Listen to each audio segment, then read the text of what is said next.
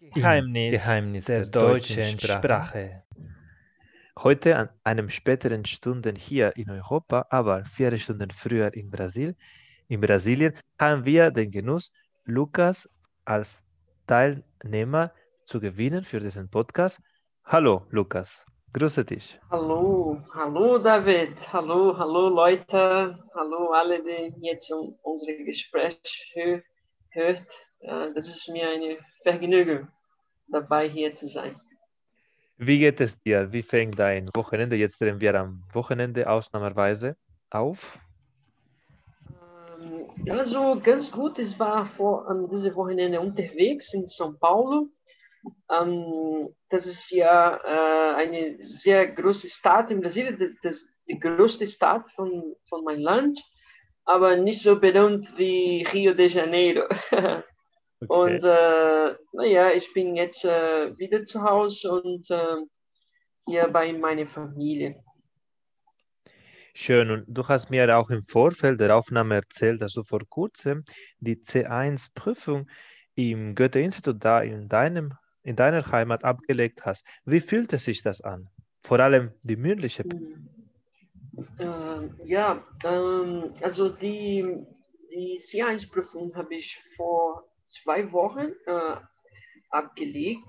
Und äh, naja, also für die Vorbereitung fand ich ein bisschen schwierig, weil ich kannte mh, hm, also keine Mensch, die, die in der Zeit also, äh, die Prüfung auch also ablegen äh, würde. Dann, äh, also zum Beispiel für die, äh, für die mündliche Ausdruck und äh, und auch für Gespräche, das war doch schwierig äh, dafür zu üben. Ähm, und äh, naja, ich habe mal versucht, äh, proaktiv äh, prüfen, einfach Münsterprüfen auf dem Internet zu finden. Und äh, naja, ich habe auch so meine, meine eigene Methode sozusagen entwickelt, und damit ich mich am besten dafür vorbereiten kann. Schauen wir mal, jetzt ist schon alles hinter mir. Also muss man auf das Ergebnis warten.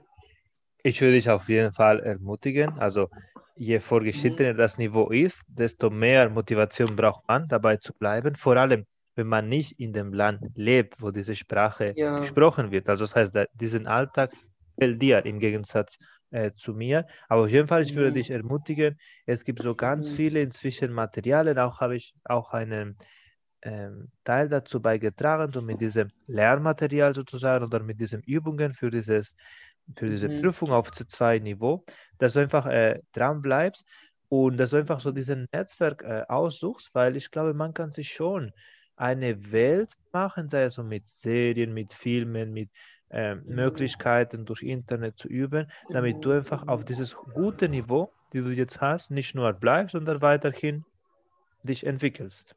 Mhm. Ja, ja, also ich stimme dir äh, dazu, David. Ich denke, ähm, insbesondere in unserer Zeit, das, äh, das Lernprozess hat sich ein bisschen sich verändert. Ich glaube, äh, es gibt nicht, nicht, nicht nur mehr diese traditionelle Art äh, zu lernen mit Büchern und auch also viel zu lesen, sondern gibt es auch sondern auch so äh, Methode über diese digital, äh, digitale so, äh, Channel, so äh, Ansender bei, bei Internet wie YouTube zum Beispiel und auch Podcast. Also das ist, das hat mir auch sehr viel geholfen. Und, das, äh, das heißt, du ja. hast auch davon profitiert, von dieser jetzt Trend, von dieser digitalen Bildung, um auch Deutsch mhm. zu verbessern? Mhm, ja, ja, auf jeden Fall. Also zum Beispiel, ich selber, ich fand ihn ein bisschen ähm, ähm, langweilig, also die Themen und die Themen von die von die äh, von die äh, von die Bücher, die wir mal auf dem deutschen Kurs finden. Viele von denen sind auch ein bisschen äh, viel zu alt und äh, das hat man keinen Spaß. Und äh, man lernt am Ende nur was, es, was auf dem Buch ist. Und meistens benutzt man nicht, oder? In unserem Alltag. Vor allem, wenn man in Deutschland landet oder in einem deutschsprachigen Land, auch die Leute sprechen nicht wie Duden oder wie Goethe, sondern sie haben sogenanntes, ja. also Umgangssprache heißt das. Mhm. Und da genau ja, kommt das stimmt. nicht in den Büchern auf. Deswegen, man empfiehlt immer so weit es geht einfach irgendwie realitätsnahe Materialien, wo zum Beispiel Jugendsprache, wo man so mhm. in Kontakt kommt, welche Themen, für welche mhm. Themen interessieren ja. sich die Deutschen. Und mhm. das aber, das finde ich bemerkenswert. Und wie geht es mit deinem Deutsch-Lernprozess weiter? Du hast gesagt, du wartest eifrig. Wir drücken die Daumen, damit du ein gutes Ergebnis da hast bei diesem C1-Zertifikat. Ja. Und wie geht es weiter? Was sind dann deine Pläne bezüglich dieser deutschen Sprache? Also, ähm, ja, natürlich, das, das Hauptplan ist, einfach nach Deutschland zu gehen und ähm, um eine Uni auch dort zu studieren. Ich, ähm, ich brauche auf, auf jeden Fall sowieso diese, diese C1-Niveau und ich würde gerne mal in Deutschland äh, Wirtschaftsinformatik studieren, äh, aber nicht äh, ein Bachelor, sondern ein duales Studium, wo man, äh, bei, wo man bei einem, bei, sowohl bei eine, in der Uni studiert und, und auch bei einem Unternehmen arbeiten kann. Und nimmst du gleichzeitig Erfahrung auf. Auch äh, während dieser Studienzeit, meinst auch du? Auch während dieser Studienzeit, ja, richtig. Das, ja, das ist mein Hauptplan. Das heißt, ein Deutsch wird sich definitiv verbessern, wenn du einfach diesen, diesen Platz zur Sache hast und einfach hier dein mhm. Leben, wie du meinst, ne, also sowohl beruflich als auch im Studium, als auch privat, ja. auf diese Sprache verwenden. Toll, bin ich gespannt. Mhm, ja, genau, das ist das, das Plan. Hast du ansonsten einen Tipp, weil du hast davor gesprochen, dass du deine eigene Methode entwickelt hast, um die Sprache mhm. zu lernen für unsere anderen Zuhörer, die eventuell ganz einsteigen und einfach nicht so mutig sind? Ähm, ja, also genau, also, äh, also ich habe zum Beispiel, ähm, ich habe viel Interesse an ähm, ein Thema wie, äh, wie also Überwachung von, von Menschen und Daten, Übertragung und äh, also konzentrierte Macht in der Hand von, von der Regierung, solche Sachen, weißt du. Und das ist eine ganz aktuelle Thema, gerade in Deutschland. Mhm. Und äh, also ich finde das wirklich cool, also sich darüber zu informieren. Und ich habe mal ein, äh, mich äh, angemeldet bei äh, YouTube, YouTube-Kanal, die dafür, die dafür, ähm, die, äh, die darüber sprechen, weißt du? Ja, zum Beispiel, es gibt einen sehr coolen Kanal, den ich gerne mache, ich gerne mag, und ist äh, der Markus Land. Markus Lanz. Okay. Das ist ähm, eine Talkshow, eine Talkshow und äh, wo Markus äh, viele Interviews Interview, ähm, äh, durchführen kann und man kann also viel lernen von neuen Themen aktuellen Themen, wie zum Beispiel äh, Überwachung von Menschen und Datenübertragung. Ja. Das habe ich sehr oft gemacht, ja. Und äh, für die äh, schriftlich Ausdruck, ich habe mir äh, ich habe mal gedacht, so, also, das konnte ein, ein aktuelles Thema auch sein, weil äh, die, äh, die Goethe-Institut, die, die, prüfen einfach äh, äh an die Studenten, äh, äh, für die Studenten schicken. Normalerweise sie, sie inspirieren sich in aktuelle Themen und deswegen habe ich mal versucht, also so immer, immer mich, immer mich mal informiert zu, zu bleiben äh, mit der, so YouTube und auch äh, Deutsche Welle, Deutsche Welle Website. Ja. Auf jeden Fall sehr vorbildlich, also Impulse sind da. Das heißt, Thema, die euch interessieren, sagt Lukas auf jeden Fall auf Deutsch, anschauen, darüber lesen, vor allem über die Nachrichten. Deutsche Welle, es gibt auch diese kurz gesprochene, langsam gesprochene Nachrichten. Ja. Das äh, gibt die Ressource oder die Chance da, am Ball zu bleiben und viele Infos über dieses Land zu bekommen, damit man besser für diese Prüfung, damit man besser auf die Prüfung vorbereitet ist.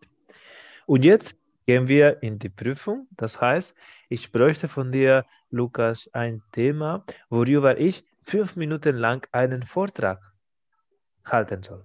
Weil jetzt zur Zeit also ähm, die Abholzung von dem Wald also äh, setzt sich setzt sich in eine in eine Geschwindigkeit sozusagen wie wie man nie zuvor gesehen hat und äh, das ist jetzt nicht, mehr ein nationales Thema, sondern ein internationales Thema. Jetzt alle Menschen ähm, äh, äh, wollen, einfach über diese Themen einfach äh, reden, weil das Regenwald Amazonie ist, äh, ist eine sehr wichtige für die für die gesamte Ökosystem in der Welt in der, in der Erde.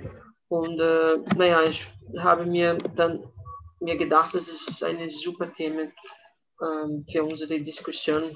Ja, also bin sehr dankbar. Ich würde, wenn du nichts dagegen hast, als Vortragsthema nutzen und dann können wir äh, darüber kurz äh, in diesem in diesem ähm, Diskussion, in diesem Verständnisrunde Runde kurz auch deinen Eindruck.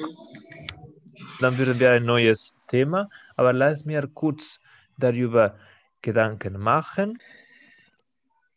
Heute will ich mich mit dem Thema Umgang mit dem Regenwald in Brasilien auseinandersetzen. Bevor ich mich damit befasse, werde ich einen kurzen Aufbau dieses Vortrags skizzieren. Zuerst geht es darum, mit welchem Hintergrund ist relevant über dieses Thema oder dieses Thema anzusprechen. Darüber hinaus werde ich über die bisherige Entwicklung von Regenwald, deren Abnutzung in der brasilianischen Landwirtschaft und die aktuelle politische Konstellation. Darüber hinaus werde ich noch etwas über den Klimaschutz ausführen und das Pariser Abkommen und dann einen Vergleich mit meinem Heimatland Spanien. Und noch ja. meine persönliche Meinung. Erstmal ist zu erwähnen, dass die Umwelt eine im Vordergrund steht, obwohl im Alltag immer viel über die Pandemie geredet wird, wird auch ganz viel über die Konsequenzen von Klimawandel gesprochen. Eine davon ist, dass wir wenige Wälder haben. haben. Deutschland hat sich gezeigt, dass auch ganz viele Oberfläche von grünen Flächen, so von Wäldern, von Wiesen auch zurückgetreten ist, da einige Wohnungen oder einige Komplexe oder andere Gewerbe gebaut worden sind. Ich könnte es mir vorstellen, dass auch in Brasilien der Fall ist. Das heißt, wirtschaftlicher Progress oder wirtschaftliche Fortschritte gehen auf Kosten von der Natur, in diesem Fall von den Amazonas. Darüber hinaus gibt es, besteht die Besonderheit, dass in Nordwestbrasilien auch Völker wohnen, die komplett von dem Wald und deren Ressourcen abhängig sind. Forstwissenschaftler, Klimaschützer sehen sozusagen verzweifelt, wie die aktuellen Entwicklungen sind. Unter anderem ist es so, dass die Fortpflanzung von neuen Bäumen kaum die verbrannte Oberfläche oder die mitgenommene Holz zur Produktion, zu, zum Möbelaufbau kompensiert werden kann. Das heißt, jedes Jahr werden weniger Hektaren, wenige Tonnen von Wald zur Verfügung stehen. wie es bereits bewusst ist, diese Bäume spielen einen wesentlichen Beitrag, damit der Kohlendioxid im Sauerstoff verwandelt werden kann. Und auch ist Brasilien bedauerlicherweise bekannt als Land, die sich seit jetzt zwei, zwei Jahren, knapp drei Jahren, sich eher gegen das Paris-Abkommen, also das heißt diesen Klimaschutz, positioniert hat. Die Völker, die von dieser Landwirtschaft, für diese Landwirtschaft zuständig sind, nehmen nicht im Kauf, dass langfristig ohne Unterstützung von diesem Regenwald wird es möglich sein, bestimmte Produkte dazu ernten, da einfach der Klima das unmöglich machen wird. In diesem Zusammenhang ich, bin ich der Auffassung, dass eine, ein kurzfristiger wirtschaftlicher Schutz für diese Sektoren, das heißt Forstwirtschaft, auch für die Aufrechterhaltung dieser Wälder, auch für die Bildung, damit die Kinder das schätzen und weniger unkontrolliert oder weniger aus Mensch ursprünglichen Bränden, Branden zustande kommen, ist relevant, um die Zerstörung von diesem Ressource, von diesem Regenwald zu verhindern und darüber hinaus ein Nachhalt, eine nachhaltige Welt für unseren Nachwuchs, für unsere kommende Generation zu haben. Ich bedanke mich für die Aufmerksamkeit und ich stehe natürlich für Fragen zur Verfügung, Lukas. Ja, gerne, gerne, David. Das war mir eine sehr, äh, sehr schöne Zeit. Ja, ich finde, dass äh, gerade im Moment ähm, unsere, unsere Präsident äh, so wie er jetzt, wie er jetzt das macht mit der Entwicklung von, von unserem Land, ähm, das geht gerade in also den Bach herunter, sozusagen, so ganz schlecht sieht es aus. Weil also, äh, er interessiert sich nur für die Wirtschaft und, die, und für, die, für die Ver Verbesserung von unserer also Wirtschaft und so weiter aber er hat irgendwie nicht eine gute, gute Plan für die Entwicklung von der, von der Wirtschaft gemeinsam mit der, mit der Umwelt. Ja, das ist schon ganz äh, berühmt, dass Brasilien äh, eine, eine, eine sehr wichtige ähm, ist eine wichtige Agrar Partei auf jeden ja, Fall und sehr wichtige auch Agrarindustrie hat. Und das spielt so eine wichtige Rolle in der, in der Globalpolitik, weil wir sind die, die, die beste, äh, wir haben, äh, wir sind die beste in Exportation von Soja und Rinde auch, Rinde und, ähm, und auch viele andere Commodities. Und, ähm, und dafür braucht man auch eine sehr intensiv äh, ausbeuten von, die, von unserer Erde und von unserer äh, Landerde, ja, von unserer also Land, von unserer Ressourcen sozusagen. Mhm. Und äh, ja, das Problem ist, also es verbreitet sich immer, immer mehr äh, die Rinderherde, die Rinderherde, also die Rinderkühlindustrie äh, in Brasilien und äh, auf die Kosten von unserem Wald. Also die, die, die, die das, sieht so, das sieht so aus ganz schlecht. Und äh, zum Beispiel dieses Jahr, wir haben ungefähr äh, 20 oder 30 Prozent also mehr Wüste gehabt in unserem unsere Land. Also wo früher Wald äh, äh, Gabe, jetzt ist einfach Wüste. Ja, ja diese Daten waren, waren, mir tatsächlich nicht bekannt, aber ich hatte äh, in Erinnerung, wenn ich den Vortrag vorbereitet habe, dass sozusagen genau viel gebrannt hat und dass ein, ja. irgendwie ganz viele von diesen Bränden waren, Branden waren nicht so richtig äh, äh, zu klären mittels eines Sturms oder so. Das waren eher mensch, menschlich mhm, verursacht stimmt. und es gab so äh, Klaren, dass wieso das geschehen ist und warum wurde es nicht vorgebeugt, also mit bestimmten Maßnahmen, damit einfach äh, mhm. die Fürsten sozusagen einfach darauf achten. Das ist, was mir so bei diesen Vorbereitungen aufgefallen ist. Ja, ja, genau.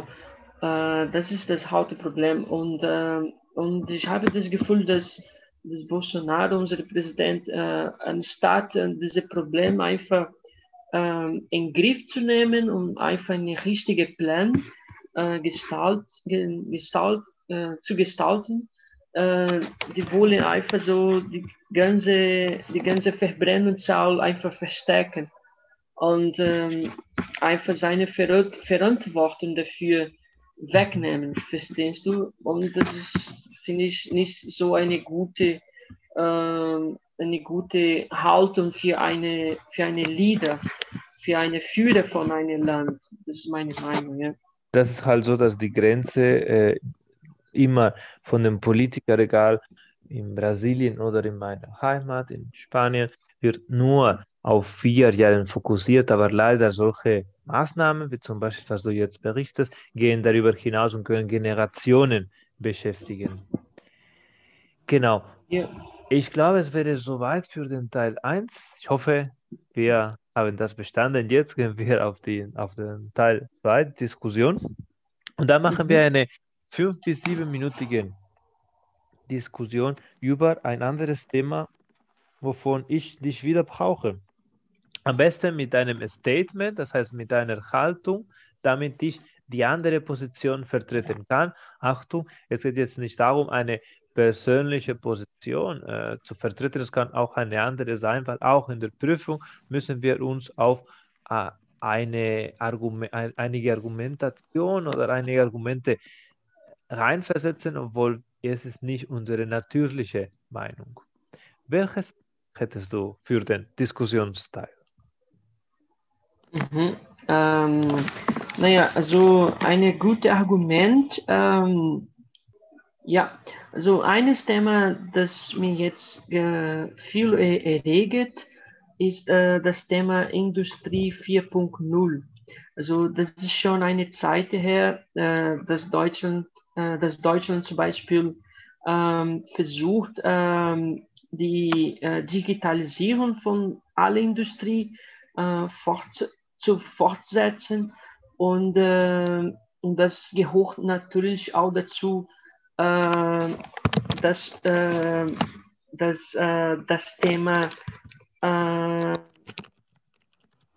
äh, das Thema Arbeitslosigkeit, ja. Weil ich auf einer Seite viele Menschen, viele Menschen einfach mehr für, also also äh, für neue äh, Arbeitsplätze, für neue Arbeitsplätze, Arbeitsplätze gebraucht sind. Also andere Menschen, die, die, die machen sozusagen äh, Knochenarbeit, äh, die, sie werden irgendwie in der Zukunft einfach äh, ersetzt werden. Zum Beispiel äh, Arbeitsplätze bei der Kasse oder Arbeitsplätze äh, auf die auf die, wie Taxifahrer zum Beispiel. Das ist, das sieht so aus, dass alle diese Arbeit, alle diese Arbeitsplätze werden, werden in der Zukunft einfach nicht mehr existieren. Und äh, dafür braucht man eine, eine sehr strukturierte, strukturierte Plan, damit die Menschen einfach so sich, äh, sich dafür vorbereiten können ja, und diese, diese Demand einfach so äh, nehmen können, verstehen Sie?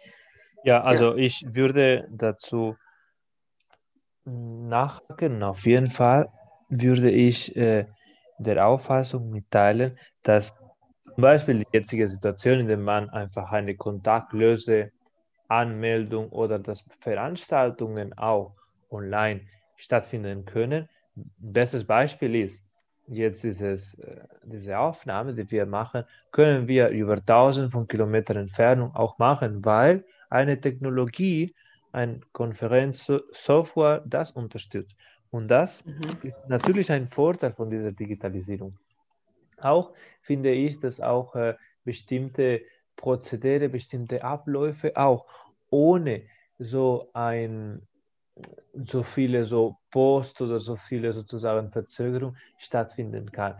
Ich, mir ist auch bekannt, dass man sogar Mietverträge oder Kreditkarte einfach online komplett ohne auf einen Bank oder ohne sozusagen äh, Treffen zu machen, das äh, abgeschlossen werden kann. Und ich glaube, das ist ein Zeichen, dass auch ganz viele von diesen Menschen, das heißt diese Vermittler, diese Sachbearbeiterin, nicht in diesem Kundenbereich tätig werden sollen, sondern wir brauchen eher mehr Möglichkeiten, schnell Flexibilität äh, herzustellen, was jetzt wegen der Pandemie schwierig ist. Deswegen, das macht mir nicht so viele Sorgen, solange es Umschulungsmöglichkeit für diese Betroffenen. Das heißt, für die Taxifahrer bei dieser Automatisierung, das heißt zum Beispiel auch bei meinem Bereich, bei den Ärzten, es kann sein, dass einfach die Roboter operieren werden und nicht die Menschen. Und da mhm. äh, ist einfach eine Umstellung notwendig. Aber ich glaube, es wird so sein, dass die Menschen mit einem akademischen Hintergrund weiterhin arbeiten dürfen. Was mir aber eher Sorge bereitet, ist, dass einfach Menschen, die sogenannte Tätigkeiten ohne einen akademischen Hintergrund ausführen, komplett durch Maschinen ersetzt werden können. Mir fällt jetzt auch spontan auf, es gibt auch diese Roboter sozusagen, die wie Igel aussehen, die zum Beispiel hier den Boden in diesem Raum automatisch reinigen und putzen. Das könnte zum Beispiel die Arbeit einer Reinigungskraft komplett ersetzen. Was sagst du dazu? Ja, das ist ja äh, ein sehr gutes Beispiel ähm, also die Menschen, äh, das ist auf einer Seite ganz interessant, weil man kann äh, schneller, also die Aufgabe, die Aufgabe einfach machen. Aber äh, auf andere Seite gibt es Menschen, die einfach was anderes nicht machen können. Also die haben einfach nicht gelernt, eine neue Tätigkeit, eine neue, also eine neue Rolle zu spielen. Und äh, diese Menschen sind, die am meisten darum leiten. So, und wenn man gut also die, äh, die, die Gesellschaft einfach sehen, es wird klar, dass äh, die Menschen, also die armen Leute, zum Beispiel in Deutschland die Flüchtlinge, sie, sie normalerweise, sie, sie, sie melden sich bei einer Ausbildung an Ausbildungskurse an, weil das ist die, die, die schnellste Weg, äh, wo, sie, wo sie einfach ein, die einen Beruf lernen können und so schnell auch so eine Arbeitsplätze bekommen. Und wenn solche, solche Aufgabe nicht mehr existiert, diese mit der Handwerke, Handwerken auch, also alles mit, äh, mit äh, Knochenarbeit sozusagen, also, mhm. also alle diese han, handwerkliche Tätigkeiten, in ja. diesen gefällt oder ob diese Menschen vielleicht nur einen Teil davon als Handwerker werden, das andere ist logistische oder was weiß ich, Personalverantwortung oder Webseite, mhm. das kann schon so weit kommen. Und ansonsten genau, äh, für mich wäre auch äh, ethische Bedenken, das heißt, wenn ich im Alter von einem äh, Cyborg, also von einem äh, Roboter gepflegt werden, nicht von einem Mensch. Das heißt, kann so, kann, wenn ich da Hilfe mit 70, mit 80 Jahren alt brauche, ich kann mich nicht so richtig äh, anvertrauen an einer Maschine. Äh, so mhm. im Gegensatz zu ja. einem Menschen. Das wären so auch für mich Aspekte, die mir ein bisschen genau verzweifeln lassen. Aber ich würde erstmal mal die Haltung vertreten, dass ich einfach das mit Mut angeht. Also ich glaube, es könnte einfach ein, zu einer Effizienz sein, dass vielleicht äh, damit wir äh, sozusagen mit der Digitalisierung auch äh, wenige Umweltverschmutzung angetan, da ganz viele Menschen von zu Hause diese Tätigkeit erledigen können. Das heißt, wenige Pendler, also wenige Leute, die Hunderte oder äh, die Dutzende von Kilometern jeden Tag mit dem Auto oder mit dem öffentlichen Verkehr machen müssen, wäre aus meiner Sicht eine bessere Lebensqualität dabei. Ja, ja, also das ist ja natürlich ein Vorteil, aber äh, ja, aus einer Sicht andere Nachteile? Das können wir gerne besprechen. Hm, ja, einen Nachteil. Also ich denke, also äh, die Nachteil, so wie gesagt, ich würde, ich würde nennen Arbeitslosigkeit. Das ist ja ein Problem, wenn die Menschen, wenn Bildung, wenn, wenn Bildung nicht für diese Menschen also zur Verfügung ist, ist äh, die werden keine andere, einfach keine andere Möglichkeit haben. Und man muss ja natürlich so sehr gut so in Bildung investieren. Mhm. Ja. Genau, das ist auch, dass einfach eine, eine Herausforderung sein wird, vor allem für ältere Herrschaften, die nicht so äh, sich gut mit dem Internet und mit diesen ganzen Möglichkeiten auskennen, aber auch eine Chance, um nachhaltig diese Tätigkeiten auch würdiger zu machen oder ohne so viele körperliche Belastungen, damit die Leute auch nicht hinterher zum Beispiel Bandscheibenvorfälle haben oder andere Berufserkrankungen, das mit diesen physischen Tätigkeiten zu tun haben. Das wäre so ein guter Kompromiss und ich hoffe, mhm. wie du, bin mir sicher, auch diese C1-Prüfung gut gemeistert hast, dass wir mhm. auch im Nachhinein auch eine gute Note für diese Simulation bekommen. Ja. Darüber genau äh, hinaus wollte ich noch äh, anmerken, dass ich äh, hoffentlich, dass wir uns in einem anderen äh, Format sehen können, da ich ab nächstes, nächstem Jahr mit oder ohne Corona werde ich äh, weiterhin dieses Projekt ansetzen, das heißt eine portugiesische Version von diesem Format, dass wir so die Geheimnisse der portugiesischen Sprache übersetzen. Und genau, ich würde mich freuen, wenn du dabei bist. Auf jeden Fall ja, bleib gerne. dran und vielen Dank für deine Teilnahme und bis zur nächsten Folge. Mhm. Super, David. Ja, bitteschön. Bis nächstes Mal. Weitere Folgen Folge findet ihr in der Webseite von redcircle.com sowie in deinen Lieblingsnetzwerken der deutschen Sprache.